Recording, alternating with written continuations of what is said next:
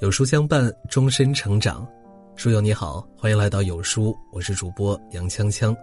今天为你分享的文章是《人生三次觉醒：自觉、自洽、自律》。《瓦尔登湖》中有这样一句话：“日出未必意味着光明，太阳也无非是一颗晨星而已。只有在我们醒着时，才是真正的破晓。成长不代表成熟，觉醒才带来蜕变。”岁月如驹，人生海海，有人浑浑噩噩，始终囿于生活的纷繁；有人却以生活为练场，在世事中洗净铅华，催出一份难得的清醒。他们生活自律，社交自觉，内心自洽，将日子过得活色生香。看到一个网络热词“社交自觉”，它是指人与人相处时，语言和行动要恰到好处，有分寸感。不给他人造成困扰。长久关系的秘诀，就是适可而止的收敛，与恰如其分的交往。如同三毛的那句话：“朋友之间再亲密，分寸也不可差失。自以为熟，结果反生隔离。”网友小爱就分享过这样一段经历：一位相熟的老乡很喜欢去他家串门，但每次听闻对方要来，小爱都满身抗拒。原来这位老乡从不拿自己当外人，他总会不经同意就把小爱家翻了个底朝天，先打开冰箱看有什么好吃的，然后拉开抽屉瞧瞧放着什么，再探探卫生间翻看一遍化妆品。最让小爱反感的是老乡擅自动他的衣柜，因为他不仅会边看边评价，遇到有喜欢的还会直接上身去试，甚至连内穿衣物也不避讳。小爱原本就有轻微的洁癖，这样的行为让她心里极度不适。长此以往，每次老乡想来，小爱都会尽量找借口推脱，并在心里对其越来越反感。成果说，人与人就像两个国王，各自应当保持着宽阔、自然而舒适的疆域，甚至在疆域之间要有一个中立地带。再亲密的关系也经不起对边界的折腾。亲疏有间，熟不逾矩，才能相处不累，久处不厌。电视剧《岁月流金》中，朱锁锁就是靠着一份社交自觉，成就了与蒋南孙的神仙友谊。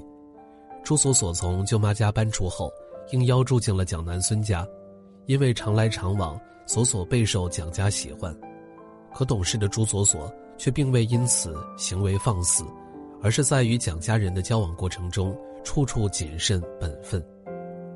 他向蒋家长辈支付房租，并说服其接受，以此表达自己的诚意。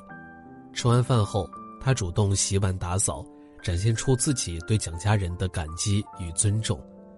蒋妈妈对锁锁关爱有加，声称她不用干活，只需要打扮漂亮，保持大家闺秀的形象即可。锁锁却得体的回应：“阿姨，大家闺秀交给男孙做就好了。”因为锁锁深知。即便是再好的闺蜜，也不能逾矩。公主只有蒋南孙一个，她再亲落也是外人。靠着这份自觉，朱锁锁在蒋家度过了一段融洽的时光。她与蒋南孙的友谊也愈发浓厚。周国平说：“出言有尺，嬉闹有度，做事有余，懂分寸，知进退，大家才能过得舒心。好的亲情、友情、爱情。”都离不开双方的社交自觉，靠近但不越界，亲密但不逾矩，理清关系界限，守好处事分寸。只有保持一份对距离的敬畏，才能如春风化雨般浸润彼此的心灵，浇灌出人际关系的常青树。塔木德中有这样一句话：如果一艘船不知道该驶向哪个港口，那么任何方向吹来的风都不会是顺风。人这一生最难得的是认清自我，在自洽中找到合适自己的道路。倘若不懂与自己握手言和，焦虑将会如阴霾一般四散弥漫，直至遮蔽心中最后一丝亮光。在网上看过这样一个故事，无比感慨：女孩文文家境一般，工资中等，日子虽然平淡，却也有许多小确幸。直到有一天，一位同龄的新同事入职。挑起了文文的那根敏感的神经。同事是不折不扣的富二代，打扮奢侈，花钱阔绰，惹得同事们纷纷羡慕。这样的差距让文文失衡，他开始鄙夷过去普通的自己，并做出许多疯狂的举动。一个包刷爆信用卡，一顿饭花掉一周生活费，还对父母恶语相向，埋怨其无能穷酸。可令他意外的是，他的生活并未因此而变好，反而失去了原有的平静。变得一地鸡毛，积蓄耗空，负债沉重，父母更是被伤透了心，与他不再似从前一般亲密。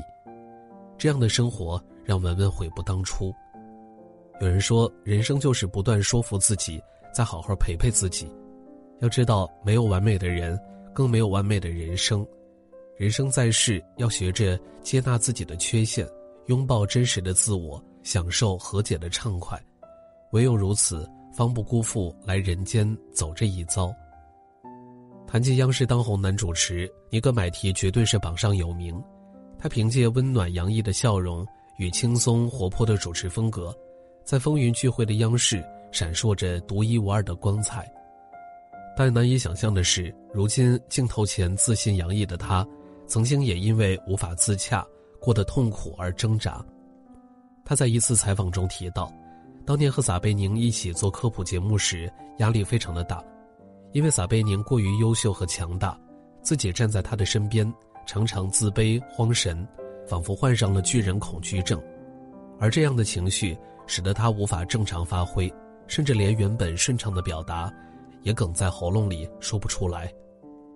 经过了许久的挣扎后，尼格买提开始学着自洽，并给自己重新定位。撒贝宁锋利，那我就保持柔软；他激发选手的斗志，那我便抚慰大家的痛处；他大步流星向前冲，我闲庭信步垫个背。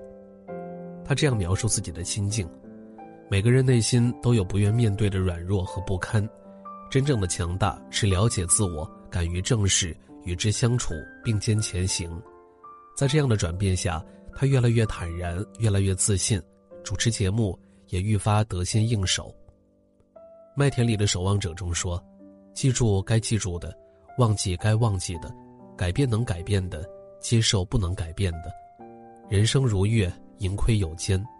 如果终日与自己较劲，只会陷入疲惫的追逐中，让幸福一点点被消耗。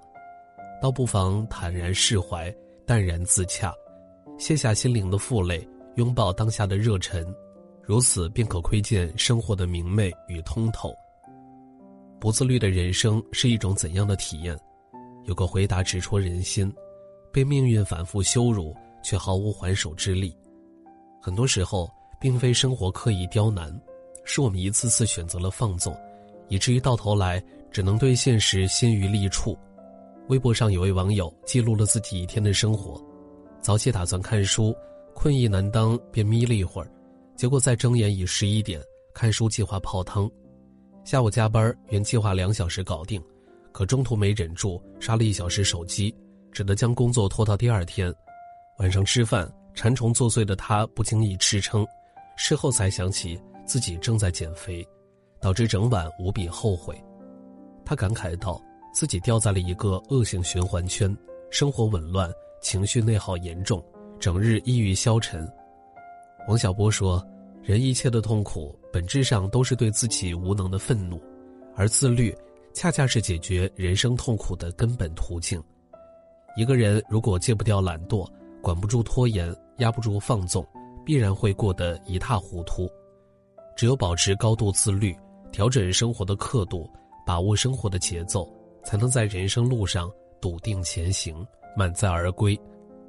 清华博士张笑涵曾在一段 vlog 中分享了自己每天的生活安排：七点半起床，半小时洗漱收拾；八点之前出门，在通勤路上坚持看书；九点到公司，十七点下班，期间保持高效专注工作；六点半左右到家，进行一个半小时的健身或跳舞，而后简单用晚餐、护肤、看书阅读；十点半左右休息。张笑涵说自己的这种自律已经成了一种习惯，事实也证明，生活用满满的诚意犒赏了他的这份自律。打开张笑涵的履历，你会看到许多亮眼的成绩。二零一六年中华小姐一站到底博士专场冠军，最强大脑第七季二十强，优越的身材、智慧的头脑、自律，让她的人生不断开挂，并收获了无数的艳羡赞许。觉醒年代中说，在这个浮躁的时代，只有自律的人才能脱颖而出。想身材傲人，就要坚持锻炼、合理饮食，进行科学的热量管理；想皮肤出众，就要坚持护肤、按时休息，落实严格的保养计划；想要见解不凡，就要坚持学习、深入思考，保证高效的知识迭代。生活的自律程度决定着人生的高度，唯有保持高度的自律。才能拥有高配的人生。南怀瑾曾说：“真正的修行不只是在山上，也不只是在庙里，更需要在社会中，要在修行中生活，在生活中修行。人生就是不断的修身修心，在披沙拣金中寻求生活的智慧，保持高度的自律，生活将有条不紊，尽在掌控。谨守社交的自觉，人情将浓淡得宜。”舒心从容，拥有内心的自洽，人生将乐在其中，称心快意。点亮再看，与大家共勉。愿我们都能在余生中成为更好的自己，活出想要的人生。